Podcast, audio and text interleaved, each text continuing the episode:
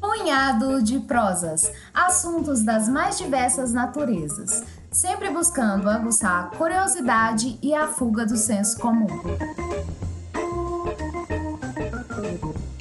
Olá, caros ouvintes terráqueos! Meu nome é Alberto Malta e este é o Punhado de Prosas, um podcast de três amigos que apreciam uma conversa livre e democrática.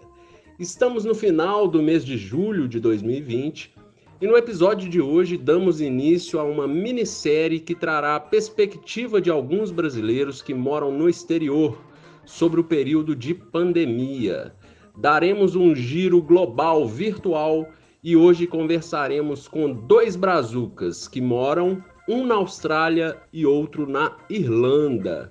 O que, que eles aprenderam nesse período, o que eles viram e quais as particularidades desses países que eles podem compartilhar conosco para sabermos o que anda acontecendo em outras localidades distantes do nosso Brasil.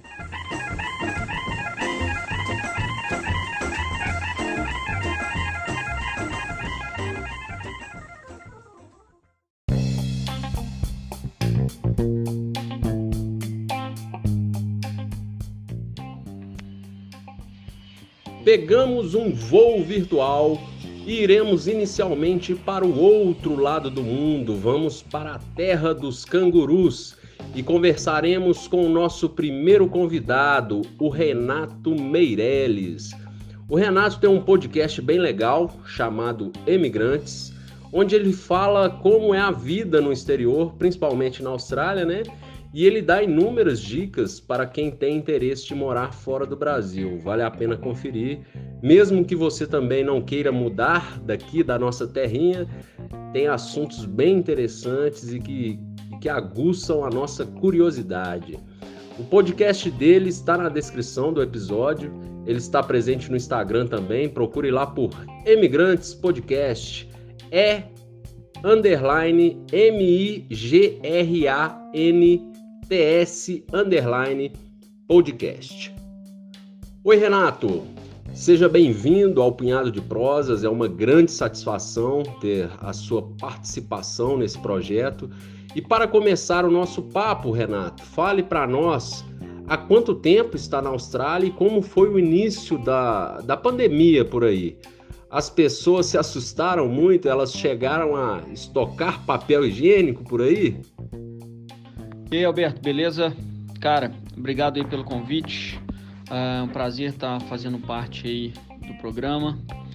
E vamos lá, né? Eu tô aqui na, na Austrália já há quase nove anos e já sou residente permanente da Austrália. E aqui, o, com relação ao coronavírus aqui na Austrália, a, a gente teve aí o início do processo né, um, um mês antes de quando as coisas chegaram aí no Brasil, né? Aqui chegou no final de, de janeiro, o primeiro caso que a gente teve, e começou a aumentar só no final de fevereiro. Não sei exatamente dizer, não, mas eu acho que acredito que as pessoas no Brasil né, começaram a entrar em quarentena, né, antes mesmo do próprio governo falar para as pessoas, ou os governadores, né, é, ficarem dentro de casa. É, então aqui oficialmente a gente entrou depois de quando as pessoas começaram a entrar em quarentena no Brasil. É, então aqui, cara, por mais que, que né, aí no Brasil a, a, situação ficou muito mais feia, aqui tem uma dependência muito próxima da, da China, né? E inclusive quando eu fui buscar minha esposa e minhas filhas no, no aeroporto em final de janeiro, é, tinha acabado de chegar um voo de Wuhan, tá? Tinha voo direto de Wuhan para cá. Então, que é bem mais complicado do que as coisas aí do Brasil. Por conta disso, né, ainda tinha um, uma, uma, pressão e as pessoas aqui se perguntavam né, por que que, é, uma vez que a situação lá em Wuhan já estava mais complicada porque não tinham fechado as bordas ainda. Então tem sempre uma questão política, né? principalmente da questão de dependência. Então a Austrália fechou aqui para estudantes chineses. E aqui tem muito estudante chinês de universidade, não só estudante que vem aqui para poder uh, aprender inglês, mas tem muito uh, estudante em universidades que inclusive a universidade aqui gera mais de uh, educação internacional, né, no quesito do, do que eu estou pontuando, gera mais de 3 ou 5 bilhões de dólares por ano para a Austrália. Então isso, e a dependência maior, se for olhar o percentual, a maior parte vem da China, de estudantes chineses e da Ásia como um todo, né? mas principalmente chineses. Se for olhar no percentual, vai ter muito mais chineses aí é, estudantes do que dos vários outros países que, que acabam vindo aqui para a Austrália. Então acabou criando um conflito aí, né? A princípio é, político, depois obviamente econômico, e, mas o que foi que garantiu um pouco até a segurança da população australiana. Então teve um, sim, um, gerou um pânico aqui, é, né, as pessoas é, começaram a, a ir no, no, mercado comprar papel higiênico, não entendi porquê até hoje, mas foram comprar papel higiênico. Então eu tive que rodar para achar quando a gente precisou, né? Eu tive que rodar aí uns 30 quilômetros aqui na região onde eu moro aqui, até achar um supermercado que tinha, tinha acabado de chegar carregamento lá. Mas que foi uma besteira, na verdade, assim. Então, é... porque o suprimento, né, de, da, da cadeia de suprimentos aqui não, não parou. Então foi, foi bem tranquilo, assim, nesse sentido de, da, da parte de alimentação e suprimentos e por aí vai. Porém, a população como todo, inclusive as pessoas mais conscientes, tá? Acabaram ficando com, com, com receio. E, e, às vezes a gente acha que isso não vai mexer com o nosso psicológico, mas mexe sim, tá? Inclusive eu, quando eu fui buscar esse papel higiênico, né, um, um, um pacote lá que vinha, não sei, acho que 24 rolos de papel higiênico, é, tinha um limite de dois por pessoa para poder levar. Cara, eu fiquei por pouco de, de, de, levar dois, mas eu pensei, cara, eu não preciso de dois. Um pacote desse dá pra gente para mais de mês, entendeu? Lá pra minha família. Eu tenho duas crianças pequenas, mais a minha esposa e eu, então assim, a gente não precisa de tanto, entendeu? Então eu falei assim, pra que que. Eu pensei no próximo na hora, mas por essa questão psicológica, né, do, do da aflição, de, do, do, pânico das pessoas, se acaba te afetando de uma determinada forma. Mas eu consegui, fui forte, fui bravo ali e saí só com um pacote, não levei dois não. Justamente porque pensando se, que se todo mundo pensasse, ah, não, vou levar dois, vou levar o máximo que eu puder, acaba ficando com estoque, acaba a pessoa, próxima pessoa que for ali, que precisar, ou uma pessoa idosa que, né, que tem mais dificuldade de ir no, no supermercado, né, acaba ficando sem.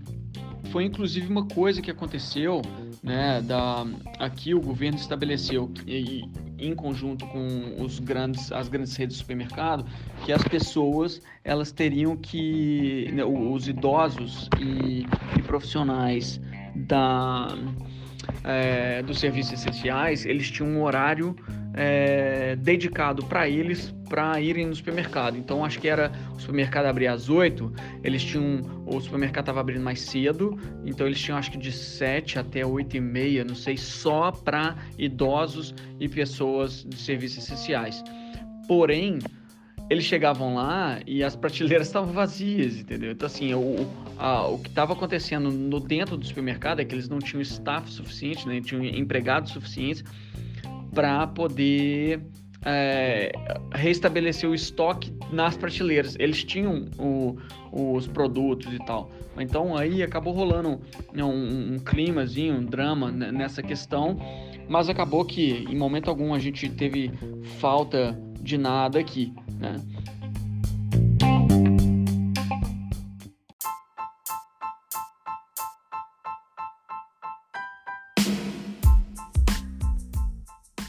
Ô Renato, diz para nós o que, que o governo fez por aí quanto a normas, procedimentos para vocês não sofrerem com a falta de serviços essenciais e se o governo deu algum tipo de benefício e se caso positivo, qual que é o valor e como funciona esse benefício.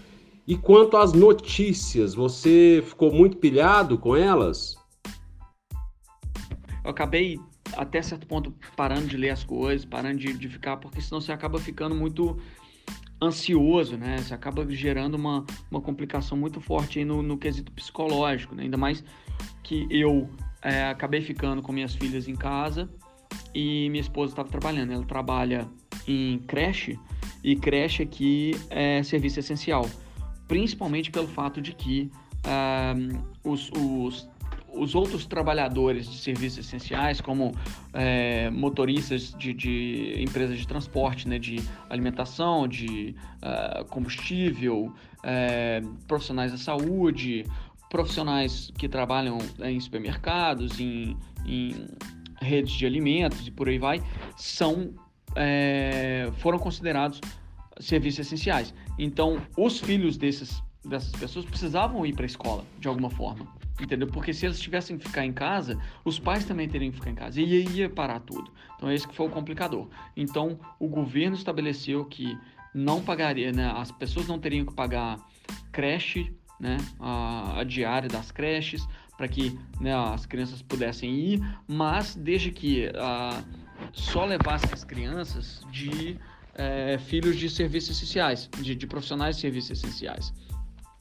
Justamente para que é, evitasse aglomeração também nas escolas e pais deixando as crianças. Então, para aqueles que pudessem deixar as crianças em casa, melhor. Então, inclusive, foi é, estabelecido que as, as diárias das escolas não seriam mais cobradas, entendeu?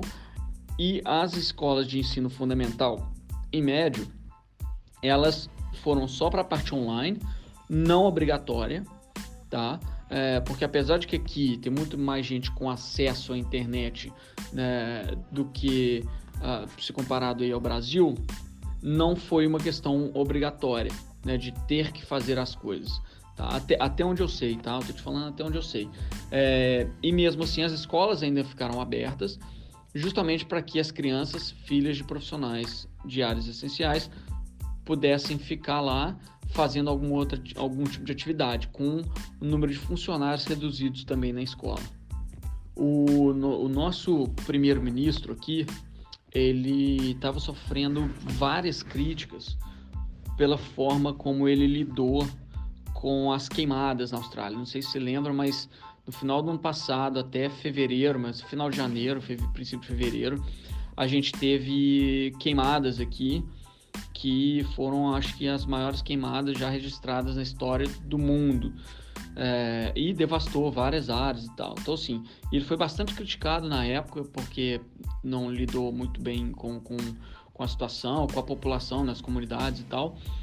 Mas, e logo em seguida veio o coronavírus, e aí, cara, uh, o, num panorama geral, uh, eu acredito que até ele passou a, a, lidar até melhor, assim, inclusive ganhou de novo popularidade com, com, com a população, né, com os cidadãos, é, por conta de, de como foi lidado essas coisas. Todas as questões na, no que se diz respeito ao olhar à comunidade, eu acredito que foi feito. Então, por exemplo, é, muita gente perdeu o trabalho, e aqui tem gente, da mesma forma que tem no Brasil, muita gente trabalha aqui e trabalha tipo, o que ganhou, gastou, né? Para poder pagar aluguel, pagar comida, pagar transporte, pagar essas coisas todas. Então, quem perdeu o trabalho e, e não tinha mais como pagar o aluguel, né? E, e isso estava para já ser é, é, um, um, problema, né? um novo problema do coronavírus.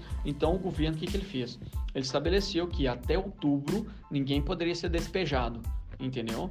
E que tanto é, inquilino como os, os, donos das propriedades entrassem num acordo para que negociassem, por exemplo, descontos na, na nos aluguéis, é, extensão de contrato, essas coisas assim. Para quê? Porque todo mundo, se por exemplo, eu sou dono de um apartamento e meu inquilino não tem como pagar e ele vai sair, pode ser que eu fique ali com o apartamento.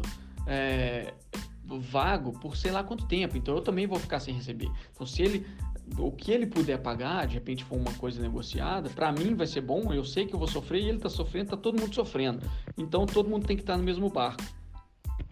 Outra coisa também, né, que foi a mais importante aí, foram os benefícios dados pelo, pelo governo para as pessoas que estão sem trabalho, mas também para as empresas. Porque como afetou bastante as questões de é, é, da, da, da, parte de turismo, né, e, e, e atividade hoteleira, também como os restaurantes, bares e cafés, é, o, o, governo ele estabeleceu que ele daria para aqueles que já perderam um trabalho, estavam procurando então e a oferta de trabalho ia ficar bem menor, é, eles receberiam um suporte de mil, mil, acho que mil dólares, mil dólares a cada quinzena, ou seja, dois mil dólares por mês.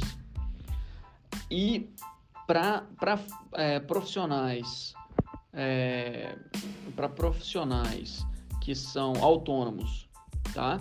É, se encaixam dentro de um padrão como se fosse empresa, empresários, empreendedores. Então, para as empresas, que, que o governo fez? Para que as empresas não demitissem seus funcionários, tá? as empresas iam receber para cada funcionário 1.500 dólares por quinzena, 3 mil dólares por mês, para que esses funcionários recebessem esse auxílio do governo e a empresa completaria o, rest, o restante. Ou às vezes a empresa manteria só esses 1.500 por um determinado período até a empresa voltar às atividades normais e não ter que demitir o funcionário. Então, nesse quesito, tá, é, foi, foi bem importante, assim, até também para a questão da, do, do, do, da continuidade do ciclo da economia, para que as pessoas continuem conseguindo comprar é, seus mantimentos, continuem conseguindo pagar os aluguéis e por aí vai. Mas isso reduziu drasticamente né, a questão econômica, uh, que reduziu no mundo inteiro, reduziu também drasticamente aqui, porém ele manteve uma continuidade por conta desse é, é, é, é compromisso que o governo fez com a população de manter um determinado uh, benefício aí quinzenal.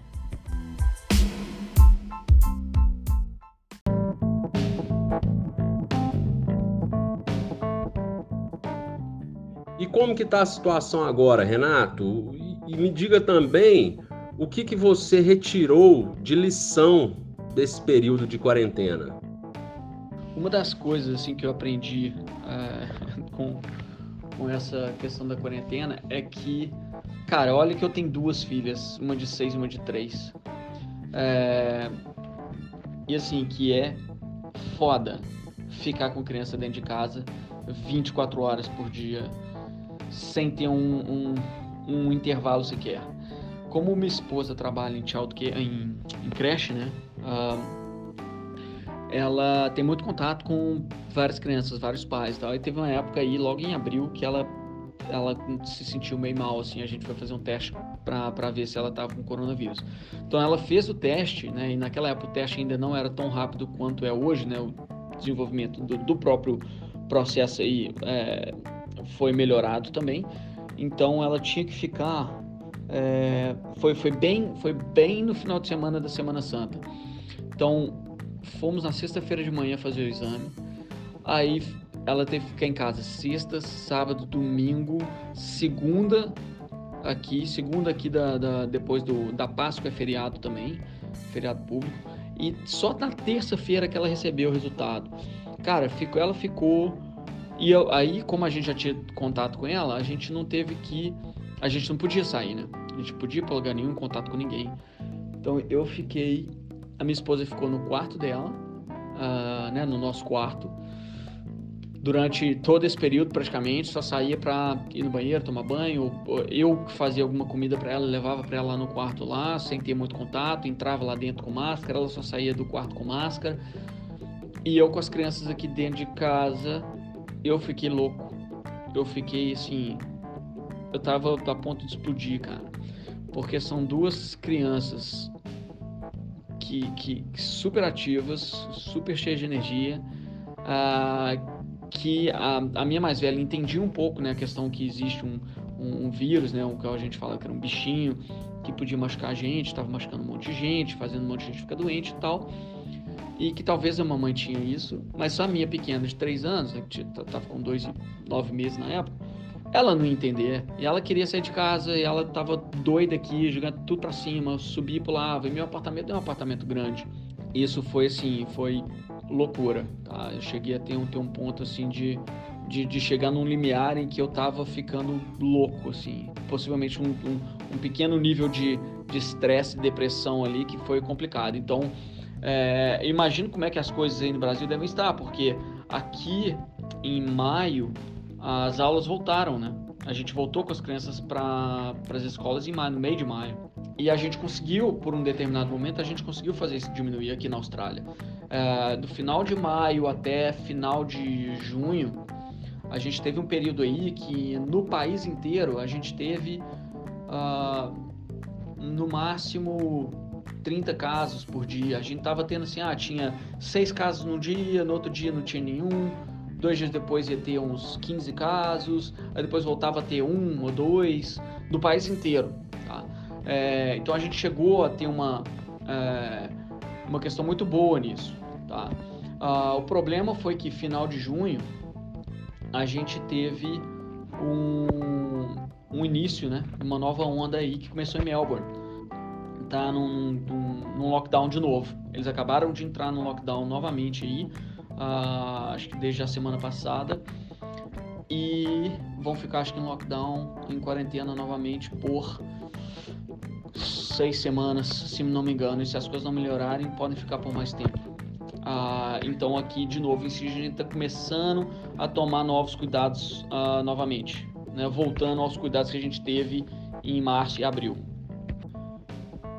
Então, aqui em Sydney, né, por conta desse, dessa questão que teve em Melbourne, né, uma pessoa ligada a, a, esse, é, essa nova onda de, de Melbourne é, estava em Sydney, foi num, num, num pub no, na parte sudoeste de Sydney, bem longe assim daqui onde eu moro, uns 50, 60 quilômetros de onde eu moro.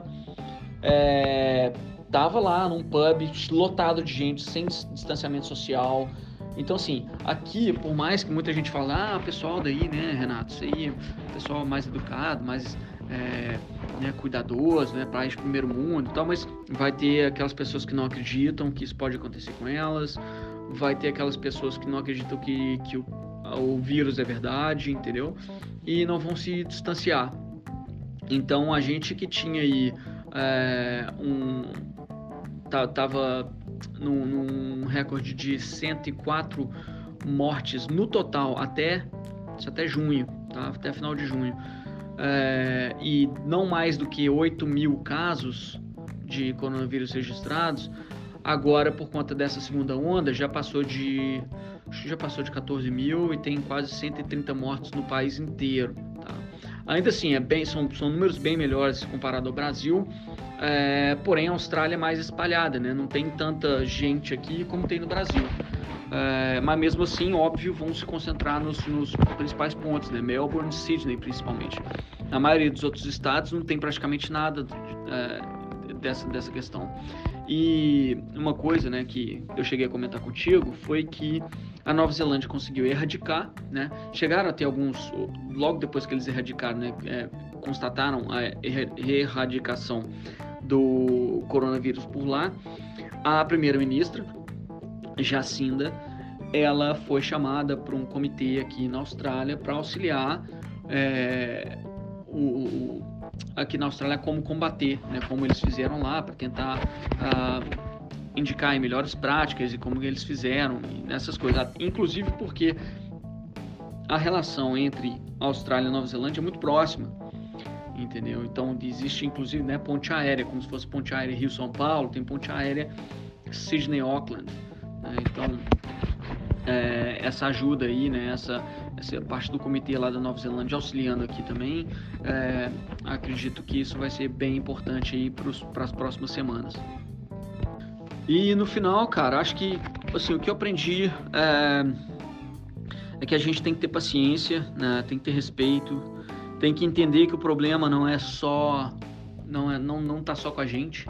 É uma questão comunitária, né? Então é, faz parte. A gente faz parte de um todo, né? A gente não é um, não é um ser único, né? A gente vive em comunidade, então a gente tem que é, tomar cuidado também e, e, e, zelar pela, pela nossa vizinhança. Então, é só assim que a gente vai conseguir fazer isso passar para frente. E o mais importante de tudo é procurar ajuda. É procurar ajuda é, na questão principalmente psicológica, tá? Eu, eu inclusive eu tô, eu tô fazendo um acompanhamento psicológico também, que a gente tem um, um acompanhamento psicológico aqui oferecido pelo governo é, que é feito por telefone mesmo, você conversa com um psicólogo por telefone. que eu achei que fazia parte, assim, principalmente teve uma época em que eu estava bem estressado com isso tudo, questão de trabalho e tal. É, e, e, e, o fato né, das coisas não estarem andando e por aí vai. Então acabei assumindo de ter que buscar essa, esse auxílio também. É, e eu acho que todo mundo deveria fazer isso, porque não, não é uma coisa fácil, não está sendo fácil para ninguém.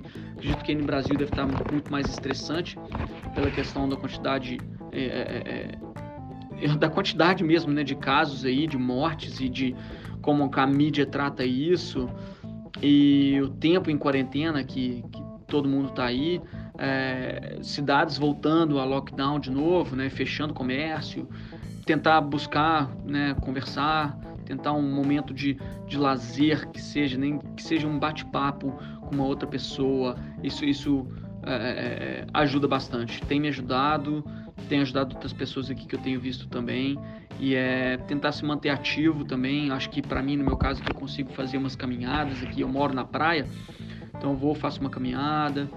É, vou na academia também, academia que voltou é, com restrições, então faz parte. Cuidar, fazer essas coisas que não sejam só dentro de casa, sim. Quem, quem puder, óbvio, né? É, ajuda bastante. Então, é, se cada um fizer a sua parte, a gente sai dessa logo logo. E acredito que a vacina tá logo aí, né? Já tô vi algumas notícias aí, então vamos torcer para que isso acabe logo logo.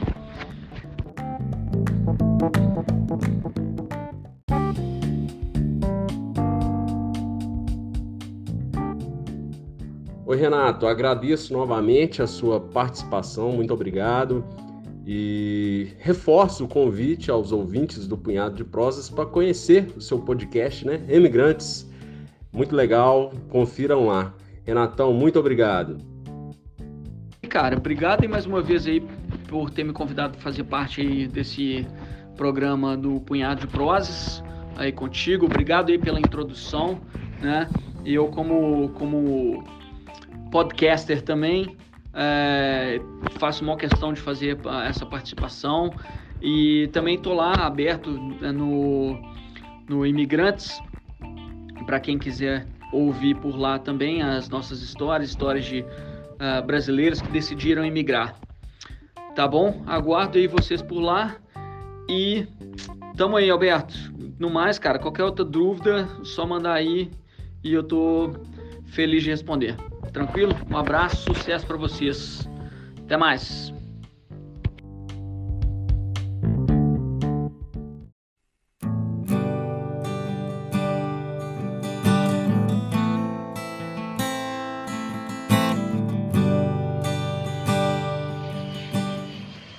Vamos alçar novo voo e vamos agora para a Europa, lá para a Irlanda, terra dos St. Patrick's.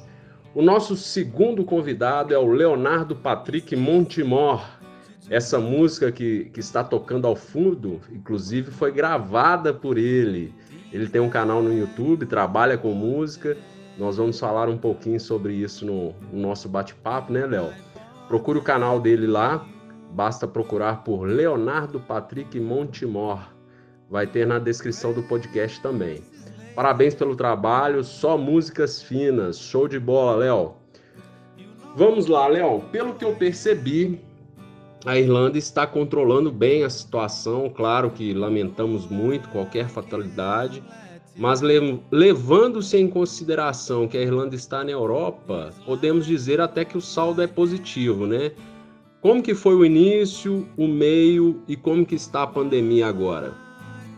Oi pessoal, como o Betão já disse, meu nome é Leonardo, Léo como os amigos me chamam. É um grande prazer estar aqui participando do Punhado de Prosas, nosso querido amigo Betão, que é também um grande profissional, inovador desde sempre. Vamos lá, muito obrigado pelo convite, Betão. E também muito obrigado aos ouvintes por prestigiarem o nosso bate-papo de hoje. Vamos falar de um assunto sério, desejando que todos estejam bem, se cuidando e também cuidando do próximo para que possamos passar isso da melhor maneira. Bom, de forma geral, o cenário do coronavírus aqui na Irlanda é bem favorável no que se diz controle da disseminação do vírus. Por ser uma ilha, né, sem fronteiras com outros países, o controle de entrada e saída das pessoas é mais eficiente aqui. Uh, por aqui foram implementadas muitas medidas que têm garantido esse baixo número de infectados, e principalmente óbitos. Estão registrados aproximadamente 25.900 casos confirmados, onde 23.400 já recuperaram, mas infelizmente 1.760 casos terminaram em morte. Triste, né? É, muito triste. Tem uma pequena fração que ainda está sob tratamento, mas com todas as perspectivas de recuperação que é bom a gente escutar. A maioria dos casos são aqui em Dublin, estão concentrados, logicamente porque é uma cidade capital com a concentração de pessoas é muito grande. Hoje Dublin é uma das cidades mais cosmopolitas do mundo, com todo tipo de nacionalidade diferente, que seria uma receita potencial para o desastre, né? Mas a situação foi muito bem abordada desde o início. A progressão da contaminação está seguindo uma constante descendente, então podemos resumir que o país é sim, é um exemplo positivo. O início aqui foi bem no princípio de janeiro deste ano. Eu dei uma pesquisada e pude encontrar algumas matérias alertando sobre o que era tratado então como só uma possível ameaça vindo da China. É, nisso, o primeiro caso foi confirmado no dia 28 de fevereiro. Foi uma mulher que entrou na Irlanda vindo da Itália o país da Europa onde teve a grande explosão, onde tudo começou, digamos. Depois, o segundo caso confirmado foi de um estudante secundário no dia 1 de março, o que forçou consequentemente o fechamento imediato de todas as escolas. Esse estudante também tinha vindo da Itália, né? É, assim, não é coincidência, a gente tem que tomar cuidado. Como ainda era um clima de inverno aqui, rapidamente tudo se alastrou assim, muito rápido. Nesse momento o país já estava começando as medidas de lockdown. Não foi muito rigoroso no início, mas sim aconteceu o lockdown justo no início. O exemplo disso foi o cancelamento do St. Patrick's Day pela primeira vez na história da Irlanda. Esse festival é o maior festival que acontece aqui na Irlanda, como se fosse o carnaval dos brasileiros. Não houve sequer um segundo de hesitação para essa medida. Mas mesmo assim, o pico de contaminação aconteceu em abril. Foi espantosa a rapidez, muito rápido. Teve um dia que eu me lembro, foi dia 16 de abril, 1040 casos foram confirmados, cara, impressionante, sim, foi muito rápido. Então, pessoal, logo quando aconteceu o pico, o governo aqui apertou o lockdown com medidas assim obrigatórias de distanciamento social. Durante o período crítico, a única coisa que a gente podia fazer basicamente aqui era ir no supermercado e comprar o básico dentro de um raio de 2 km somente. Logo depois, as grandes empresas mundiais então começaram a testar o formato de trabalho home office, seguindo o exemplo da Google, que foi a primeira. Ela anunciou de imediato que os seus 8 mil funcionários do escritório de Dublin iriam trabalhar remotamente. É, já nesse período, o governo da Irlanda estava estrategicamente pronto, digamos assim. Eles lançaram um programa de benefício bastante significativo para todos os que perderam emprego em decorrência do coronavírus. Eu fui um deles. Até o momento, cerca de 700 mil pessoas estão sendo assistidas por este benefício. E foi muito fácil e rápido o processo aqui, quase todo online. Demorou nada, eu já estava assim recebendo meu auxílio em conta e tem sido assim rigorosamente sem atrasos. O governo também lançou um aplicativo que foi muito legal, que acompanha toda a evolução do problema aqui em tempo real. Esse aplicativo assim, notifica as pessoas com informações essenciais mostrando a origem de todos os casos, direcionando pessoas para pontos de testes aptos a proporcionar um atendimento assim, mais rápido, quase que imediato. Foi um caso de sucesso estudado por outros países. Coisa muito bem organizada, foi muito legal de, de ver isso aí. Outra medida bacana aqui foi que o governo abriu novas vagas no sistema público de saúde para os idosos e também subsidiou o custo de internação desses idosos em centros de acolhimentos privados. Tudo isso para cuidar e proteger melhor dos idosos aqui isso foi muito legal, muito show. Atualmente a situação se encontra bem moderada, casos raros assim de morte. Estamos no verão aqui na Irlanda, que não é tão quente, mas está ajudando. Recentemente o governo relaxou o lockdown, permitiu que alguns bares e restaurantes reabrissem, mas com isso novos casos e algumas medidas foram reconsideradas e novamente restringidas. Vamos esperar o que, que dá. O comércio está sob teste, né? Tentando fazer os ajustes necessários para voltar, Alguns restaurantes estão funcionando com devidas adaptações, assim como os restaurantes, as academias reabriram, mas adaptaram uma espécie de biombo de acrílico transparente para separar as pessoas, tipo um aquário.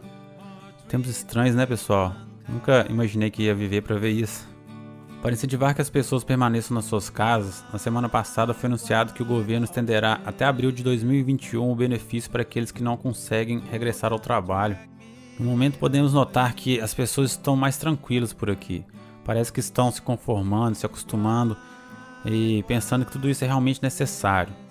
Obviamente existe um grande impacto psicológico e econômico, mas nada fora do controle.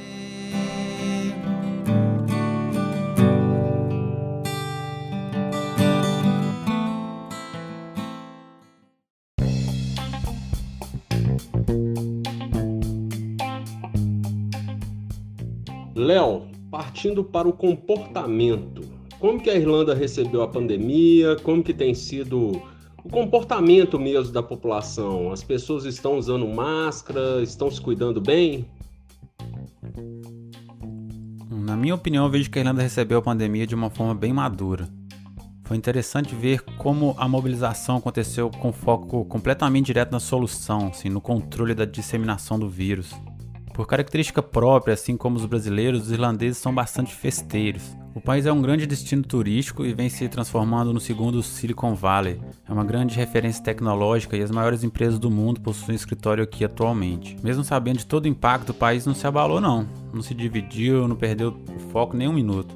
O comportamento das pessoas, principalmente os irlandeses de meia ou maioridade, tem sido, na minha opinião, fundamental para que a Irlanda se encontre nesse cenário favorável. Desde o princípio, existe uma cumplicidade grande que a gente pode perceber entre as pessoas para com a orientação do governo. Eu não vejo muita resistência para seguir as recomendações e, mais ainda, existe um espírito coletivo, onde, em várias situações, podemos presenciar que o indivíduo está preocupado com as atitudes alheias. Nem sempre isso se caracteriza da melhor forma. Deixa eu ilustrar aqui o que eu estou falando.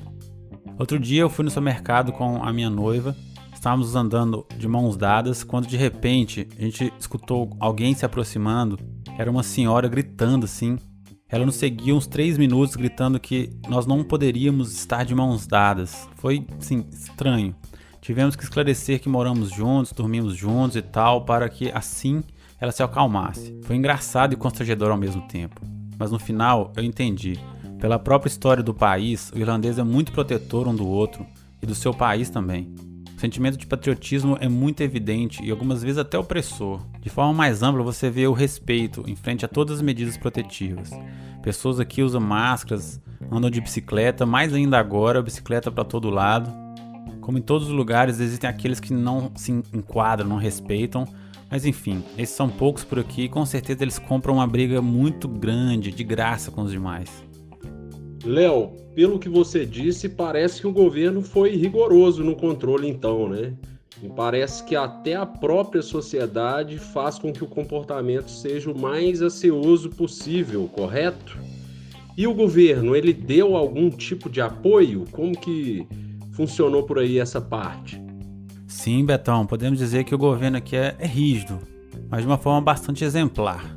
Primeiro eles fazem a parte deles, depois te cobram. Não existe medida assim extrema de controle, mas existe o controle. A polícia está nas ruas abordando as pessoas, principalmente quando elas estão em grupos. Uma medida que se intensificou bastante foi a quantidade de blitz. Eles estão constantemente monitorando as estradas para evitar que as pessoas se desloquem desnecessariamente. já falei anteriormente como o governo está ajudando as pessoas, mas também aqui existe um programa de auxílio financeiro para empresas e para o comércio de uma forma geral. O governo está reduzindo ou até mesmo congelando a arrecadação de impostos para estes. Existem diferentes linhas de créditos de incentivo, tais como créditos para que empresas operem com entrega, delivery, empresas de entretenimento e cultura para ampliação de programas online, etc. Isso a gente pode ver nos jornais que está crescendo a cada dia. Nesse ponto, não se pode negar que o governo tem sido incrível. Me sinto privilegiado de estar aqui e ao mesmo tempo triste por ver o nosso Brasil tão dividido nesse momento delicado. Espero de coração, galera, que isso melhore para todos e para sempre.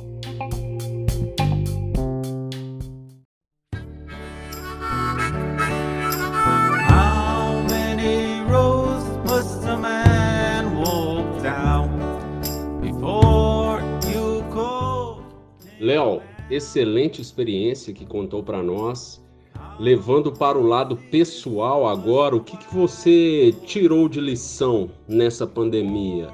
quais que foram os aprendizados que você teve disso tudo e como está sendo sua nova vida em meio à pandemia.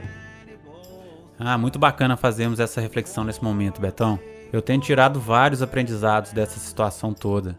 Olhando através de um espectro mais coletivo, diante da situação como esta, eu vejo que realmente não existe poder maior do que pessoas organizadas e com senso comum, sabe? Muitas vezes temos que abrir mão das nossas individualidades para o bem maior do grupo. Não se trata de uma questão política necessariamente. Não sei se todos sabem, mas a Irlanda são na verdade dois países, Irlanda do Sul e Irlanda do Norte, divididos por questões políticas e religiosas que, no entanto, souberam se aceitar e se relacionar de forma produtiva para ambos os lados. É uma grande lição para nós brasileiros, principalmente diante da crise política que o país insiste em alimentar em meio a essa pandemia. Agora, por outro lado, se tratando do pessoal, né? Da mesma forma, é importante pensarmos no próximo para crescermos como ser humano. Isso aí é uma lição assim, primordial. Cuidar de você e do próximo é essencial. Então, o aprendizado que tiro para mim dessa situação toda é que mais do que nunca, precisamos aprender a lidar com o nosso tempo. Estamos sempre reclamando que não temos tempo, mas e aí? Quando temos todo o tempo do mundo, o que estamos fazendo com ele? Eu acredito que este seja um bom ponto para a gente considerar, e fica melhor ainda se somarmos com a necessidade de flexibilização e adaptação altamente exigidas nesse momento. Se fizermos isto, com certeza podemos nos reinventar. Seja qual for o nosso objetivo na vida, talvez estejamos agora vivendo assim um tempo de autoconhecimento e preparação. O ser humano é por natureza muito impaciente, deseja tudo na hora e com resultados instantâneos. É um bom momento para reavaliar sonhos antigos e as fraquezas que permanecem conosco, simplesmente porque nunca paramos tudo para nos dedicar a estes. Eu me coloco como exemplo agora. Eu sempre tive envolvido com música de alguma forma na minha vida. Isso veio por influência de família primeiro. Aprendi a tocar violão quando eu tinha 12 anos quando adolescente, alimentei o sonho de ser vocalista e guitarrista durante longo tempo, mas a minha voz não colaborou para que eu, principalmente os outros, acreditassem nesse sonho. Portanto, eu desisti e migrei para a bateria. Estudei e me realizei como músico fazendo parte de uma banda no Brasil que me trouxe assim muita experiência e alegria. Ser vocalista talvez seja um sonho que, nesse momento de autoconhecimento, ainda parece impossível para mim. Sendo assim, estou investindo meu tempo para enfrentar as minhas fraquezas. Estou estudando canto seriamente todos os dias, estudando gaita e guitarra, o que vem me trazendo confiança em pequenas doses. E por mais que eu não me torne um vocalista, estou melhorando a cada dia. Resolvi até produzir os meus próprios vídeos cantando, estou postando publicamente, coisas que eu nunca tinha coragem de fazer. E para quem quiser conferir, vamos deixar o link nos comentários. Seria ótimo ver que você se inscreveu no meu canal. Paralelamente, estou estudando gravação, mixagem e masterização, me preparando para o futuro, que certamente será envolvido com música. Se inscrevendo no meu canal, você pode acompanhar tudo isso que eu estou falando. Então, pessoal, foi muito bom estar aqui. Mais uma vez agradeço aos idealizadores do canal Punhado de Prosa e todos vocês ouvintes. Pode confiar que aqui você vai sempre encontrar conteúdo bacana. Se protejam, se cuidem e cuidem dos outros. Vamos nos autoconhecer e nos preparar. Até a próxima, galera. Valeu, abraço. Pessoal, estamos chegando ao fim de mais um episódio. Léo, muito obrigado mais uma vez. É, foram grandes contribuições para o Punhado de Prosas. Você, ouvinte, já curtiu nossa página no Instagram e no YouTube? Siga-nos lá, dá, dá o like é, acredito que vocês estão gostando do projeto e contamos com a sua contribuição. Favorite-nos também no seu tocador de podcasts preferido.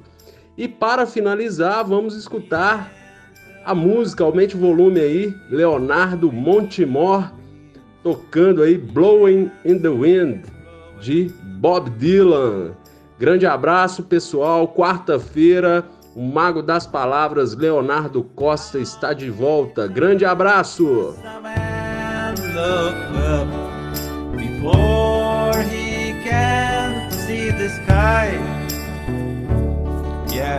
How many years must one